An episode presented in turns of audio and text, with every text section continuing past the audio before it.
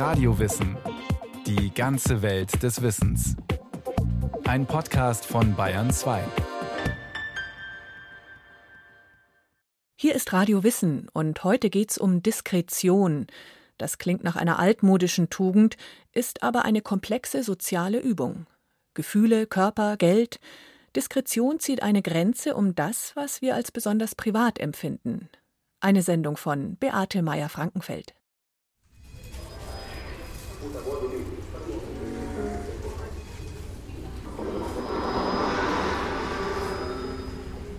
Es gibt sie in Apotheken, in der Bank, der Arztpraxis oder am Beratungsschalter des Jobcenters.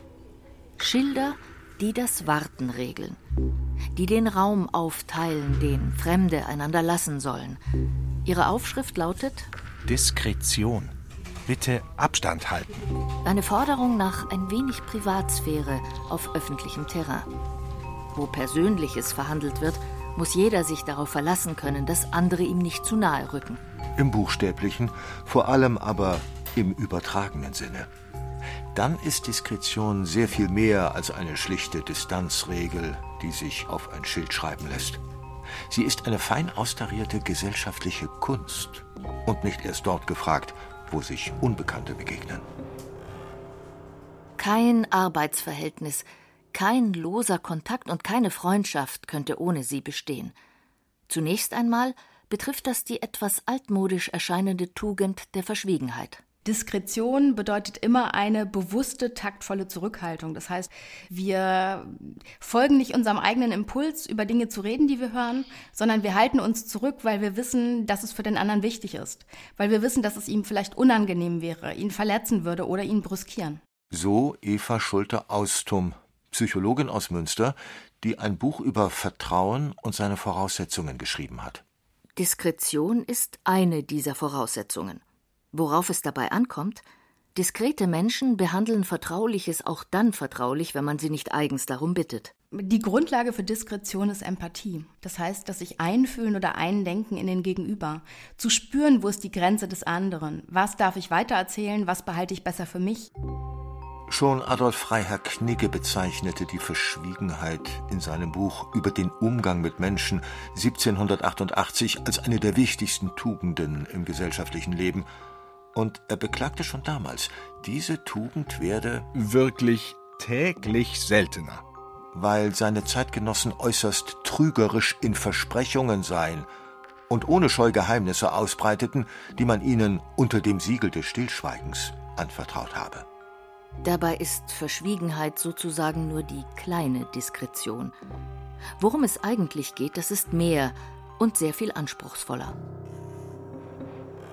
Diskretion behält nicht nur für sich, was sie weiß, sondern respektiert eine Grenze des Nichtwissens. Sie gesteht dem anderen einen geschützten Bereich zu und verzichtet darauf, in diesen Bereich einzudringen. Und das gerade dort, wo eben kein Schild diese Grenze klar markiert. Das genau macht die Kunst der Diskretion aus. Sie folgt ungeschriebenen, fein abgestuften Regeln, die sich immer wieder ändern können, und respektiert sie aus freien Stücken. Freiwillige Reserve hat das der Philosoph und Soziologe Georg Simmel 1906 in seinem Aufsatz Psychologie der Diskretion genannt. Für Simmel ist diese Reserve wesentlich für jede Beziehung. Denn nicht nur, was der eine von dem anderen weiß, sondern dessen Verwebung mit dem, was er von ihm nicht weiß, gibt der Beziehung ihren Ton, ihren Umfang, ihr Tiefenmaß. Bei vollkommener gegenseitiger Durchsichtigkeit wären alle Verhältnisse der Menschen in einer gar nicht abzusehenden Weise abgeändert, wie sie bei vollkommenem Nichtwissen umeinander unmöglich wären. Körper und Krankheit Sexualität und Gefühl, Schmerz, Scheitern und ja auch das Geld sind Themen, die diskret behandelt werden wollen. Allerdings nicht überall gleich. Also das, was jemand anderen beschämt, verletzt oder brüskiert, das ist eben von Kultur zu Kultur verschieden und da gilt es drauf zu achten. Eva Schulte-Austum hat in verschiedenen Ländern nach Vertrauen und Diskretion geforscht und die Erfahrung gemacht, dass es zum Beispiel in der Schweiz als zu privat gilt, sich in einer lockeren Konversation nach dem letzten Urlaub des Gegenübers zu erkundigen. Dass man in Vietnam keinesfalls das Alter thematisieren sollte und dass in den USA die Frage Wie geht es dir nicht persönlich gemeint ist, sondern eher eine unverbindliche Höflichkeitsäußerung, auf die keine persönliche Antwort zu erwarten ist. Und auch wie nahe man einander treten darf, ist kulturell sehr unterschiedlich. Wörtlich übersetzt bedeutet der aus dem Lateinischen stammende Begriff Diskretion so viel wie Unterscheidung. Das heißt eben auch, die persönlichen Grenzen zu kennen, die in sogenannten Distanzkulturen ganz woanders liegen als in einer Nähekultur. In den 60er Jahren beobachtete der kanadische Psychologe Sidney Jurard Paare in Cafés und fand heraus, dass diese in Puerto Rico durchschnittlich 180 Berührungen pro Stunde austauschten, in England dagegen keine einzige. Auch das hat mit Diskretion zu tun. Damit, wie persönlich wir uns in der Öffentlichkeit zeigen oder was wir verbergen. Diskretion schützt nicht nur den privaten Kreis der anderen, sondern auch unseren eigenen was wiederum nicht heißt, dass es dabei nur auf unser eigenes Gefühl ankommt, denn wie wir uns präsentieren, was wir vielleicht sogar von uns hervorkehren, auch das ist wieder kulturell geprägt. Eva Schulte-Austum in Schweden oder auch in Dänemark, da sucht man Titel auf Türschildern oder auf Visitenkarten vergeblich. Also egal, ob jemand einen Doktor hat oder nicht, man kann es im Außen selten erkennen. Warum ist das so? Die Schweden legen ganz, ganz großen Wert auf Augenhöhe. Und in dem Moment, wo ich meinen Doktortitel oder meinen Professorentitel oder irgendetwas anderes nach außen stelle, also offen darüber spreche, besteht die Gefahr, dass ich jemand anderen brüskiere. Und um das nicht zu tun, verhalten sich die Schweden sehr taktvoll zurückhaltend mit eigenen Titeln, aber eben auch mit dem, was sie verdienen oder welche Menschen sie kennen. Damit hält eine Gesellschaft ein Ideal von Gleichheit aufrecht und verhindert vielleicht so etwas wie soziale Beschämung. Das ist die politische Seite der Diskretion. Dazu gehört allerdings auch, der diskrete Umgang mit Ungleichheiten kann eine Harmonie behaupten, die de facto nicht besteht und tatsächliche Verhältnisse verschleiern helfen. Das gilt besonders für die von einer speziellen Diskretionskultur geschützte durchaus erstaunliche Intimität des Geldes. Unter Bekannten nach dem Gehalt, beim Klassentreffen nicht nur nach Wohnort, Beruf oder Kindern, sondern auch nach Kontostand oder Hausbesitz zu fragen, das wäre undenkbar. Beim Geld ist nicht erst eine mögliche Antwort, sondern bereits die Frage peinlich. Dabei ist es zunächst einmal ein neutrales Tauschmittel. Es schafft Distanz, ist anonym. Aber eben auch Hoffnung und Schrecken zugleich. Einerseits ein großes Versprechen, andererseits eine Maßeinheit brutaler Vergleichbarkeit.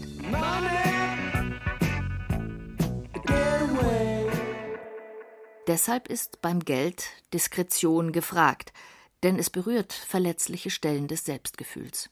Für den Einzelnen, aber auch für eine ganze Gesellschaft. Und das keineswegs nur, wo es fehlt. Nach außen hin zugeknöpft beim Geld zu sein, soll nicht nur die Armut vor Scham bewahren. Es ist gerade der Reichtum, der diskret behandelt werden will.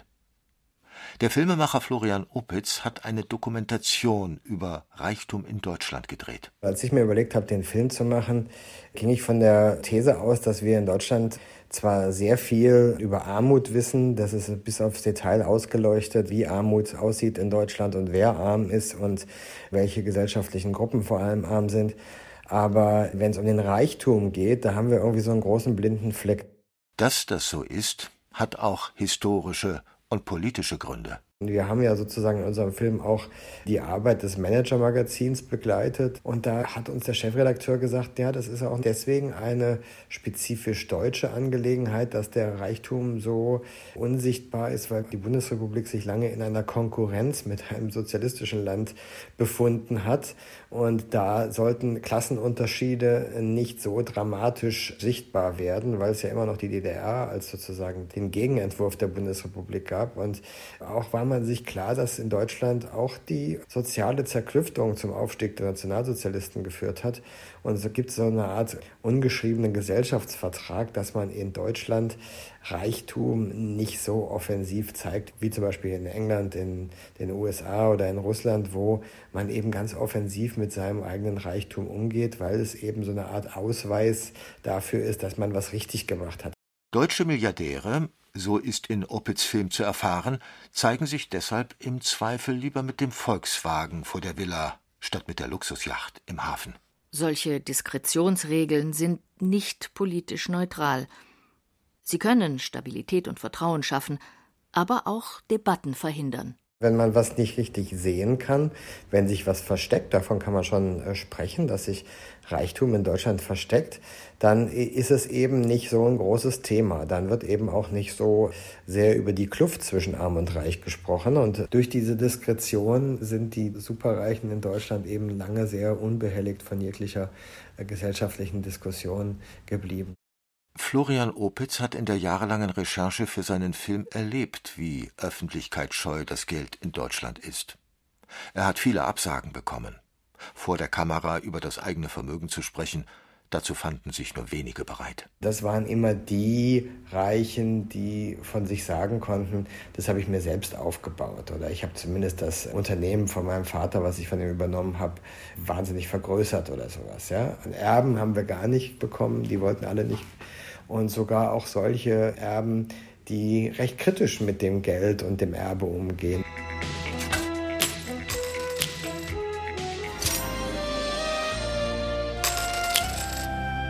Die Diskretion, die den Reichtum in Deutschland umgibt, hält also auch den verschämten gesellschaftlichen Selbstbetrug aufrecht, dass Güter nach Leistung verteilt werden und nicht nach der Gunst der Geburt. Es ist die schmerzhafte Lücke zwischen Ideal und Wirklichkeit, die die Verschwiegenheit überbrücken hilft.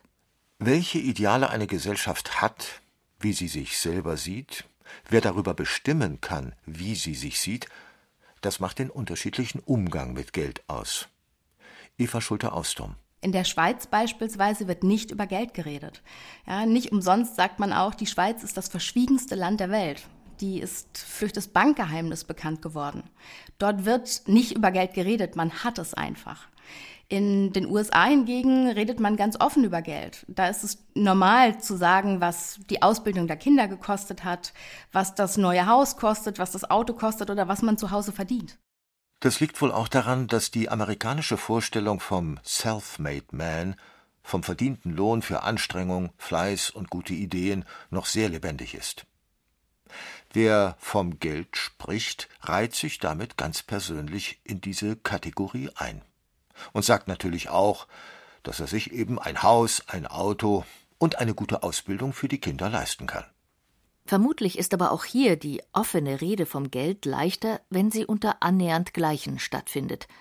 Die einen tun das mit den Kollegen, deren Gehaltsklasse sie teilen, die anderen eben auf dem Golfplatz. Das wiederum lehrt auch etwas darüber, wie Diskretion funktioniert. Bei Diskretion liegt immer eine bewusste, wertschätzende Zurückhaltung zugunsten des Gegenübers vor, sagt die Psychologin Eva Schulte-Austum. Und sie betont die Rolle der Empathie für die Diskretion. Einschätzen zu können, wo die Grenze ist, die ein anderer ziehen möchte. Und diese Grenze zu akzeptieren. Das klingt positiv und ist es auch. Doch Diskretion hat dadurch auch etwas mit Empathie gemeinsam, was die Sache komplizierter macht, als sie zunächst aussieht. Neurowissenschaftliche Untersuchungen der Empathie zeigen, wenn wir Schmerz empfinden, dann sind die gleichen Regionen im Gehirn aktiviert wie für den Fall, in dem wir jemanden beobachten, der Schmerz empfindet. Grundsätzlich jedenfalls. Denn unvoreingenommen ist dieser neurologische Vorgang dann doch nicht. Wir empfinden, auch das lässt sich in Versuchen nachweisen, eher mit denen, denen wir uns zugehörig fühlen, mit der eigenen Gruppe also. Beobachten wir dagegen Fremde oder Gegner, denen Schmerz zugefügt wird, lassen sich sogar Aktivierungen im Belohnungszentrum des Gehirns nachweisen. Eine ernüchternde Erkenntnis. Empathie ist parteiisch. Sie dient dazu, die eigene Gruppe zusammenzuhalten und die, die man nicht kennt, erst einmal als potenzielle Feinde zu betrachten. Ein evolutionsbiologisch sehr alter Mechanismus, der sich in der fortgeschrittenen Kulturtechnik der Diskretion spiegelt. Wir behandeln die Empfindlichkeit unserer Freunde mit größerer Behutsamkeit als diejenige von Menschen, die uns gleichgültig sind oder mit denen wir uns im Zwist befinden.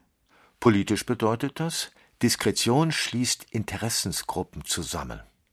Parteigenossen übergehen ihre Verfehlungen mit Stillschweigen und machen die der anderen vielleicht größer, als sie sind. Vermögende behandeln ihren Wohlstand gegenseitig diskret, um ihn zu erhalten. Florian Opitz. Also es gibt diese formellen und informellen Netzwerke, es gibt natürlich jetzt nicht den Verband der deutschen Superreichen, der sozusagen offiziell die Interessen der Superreichen vertritt, aber na klar sind das so Dinge wie der Verband der Familienunternehmer. Da sind viele dieser Unternehmen Mitglieder. Also Unternehmer haben Unternehmerkinder und die haben was miteinander zu tun und so bleiben Netzwerke natürlich auch immer über die Generationen erhalten. Das ist selbstverständlich nicht verwerflich.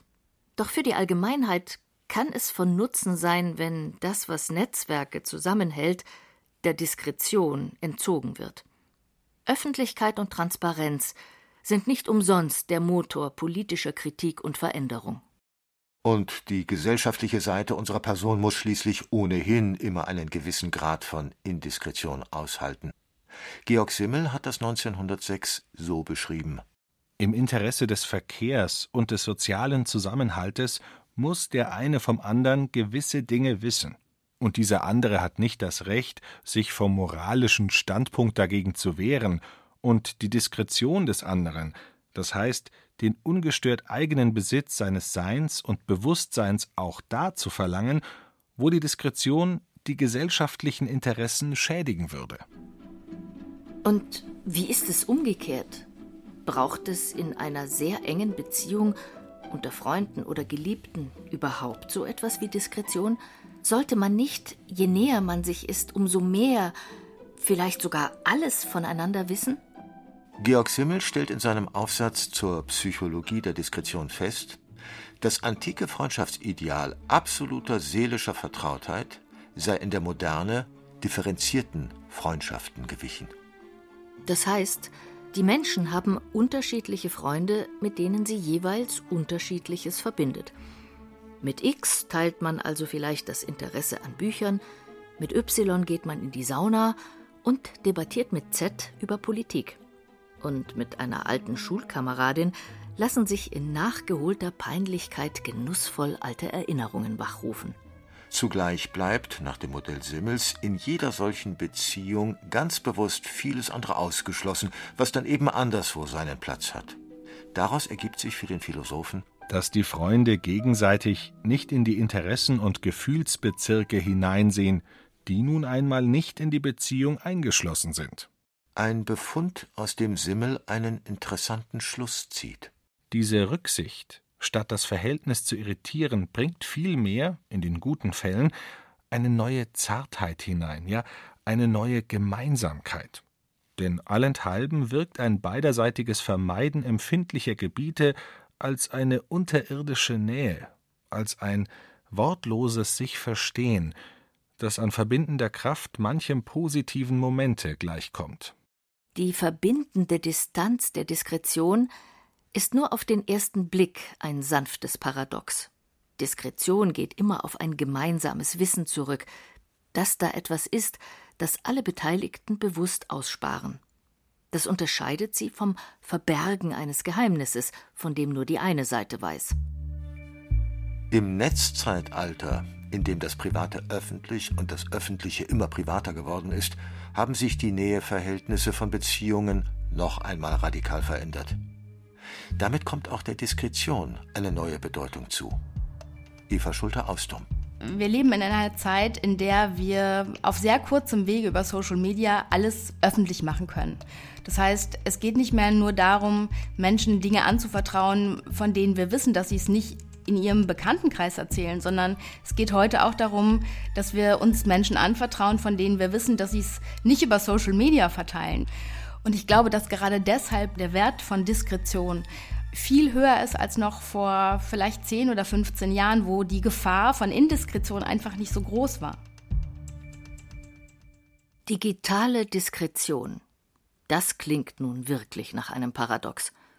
Schließlich läuft die Logik digitaler und vor allem sozialer Medien auch darauf hinaus, die Verwaltung der eigenen Identität Algorithmen und Communities zu übertragen. Wer kann schon kontrollieren, was im Netz über ihn kursiert? Wie sollte die anonyme Menge da draußen überhaupt Diskretion üben? Und wie ließen sich echte Personen von Images in der Überfülle an Bildern und Informationen unterscheiden? Tatsächlich ist das kaum möglich. Doch auch das hat wieder eine andere Seite. Denn gerade das digitale Spiel mit Inszenierung und Image lehrt ganz direkt, dass es das eine echte und wahre Ich vermutlich nicht gibt, sondern jede Identität sich aus verschiedenen Rollen und Bildern zusammensetzt. Und weil das so ist, verdient es auch die Arbeit am Image diskret behandelt zu werden. Schon Ovid riet in der Liebeskunst, seinem antiken Ratgeber für erotischen Erfolg, den Frauen sich zu schminken, die Schminktöpfchen jedoch nicht herumstehen zu lassen, so dass der Liebhaber sie zu sehen bekäme. Und Georg Simmel warnte noch für intimste Liebesbeziehungen davor, alles vom anderen wissen zu wollen. Restlose, ja schamlose Hingabe nannte er das. Und riet stattdessen dazu, das innere Privateigentum zu respektieren und das Recht auf Frage durch das Recht auf Geheimnis begrenzen zu lassen. Der andere soll uns nicht nur eine hinzunehmende Gabe schenken, sondern auch die Möglichkeit, ihn zu beschenken, mit unseren Idealisierungen und Hoffnungen, mit seinen verborgenen Schönheiten und ihm selbst unbewussten Reizen. Der Ort aber, an dem wir all dies von uns, aber für ihn hervorgebrachte deponieren, ist der undeutliche Horizont seiner Persönlichkeit, das Zwischenreich, in dem der Glaube das Wissen ablöst. Liebe ist eine Möglichkeit, heißt es. Eine fragile Fantasie. Und mit Fantasien ist sorgsam umzugehen. Das ist die vielleicht schönste Spielart der Diskretion. Nicht alles zu wissen. Zu wissen, dass man nicht alles weiß. Und daraus eine freundliche Utopie machen zu dürfen.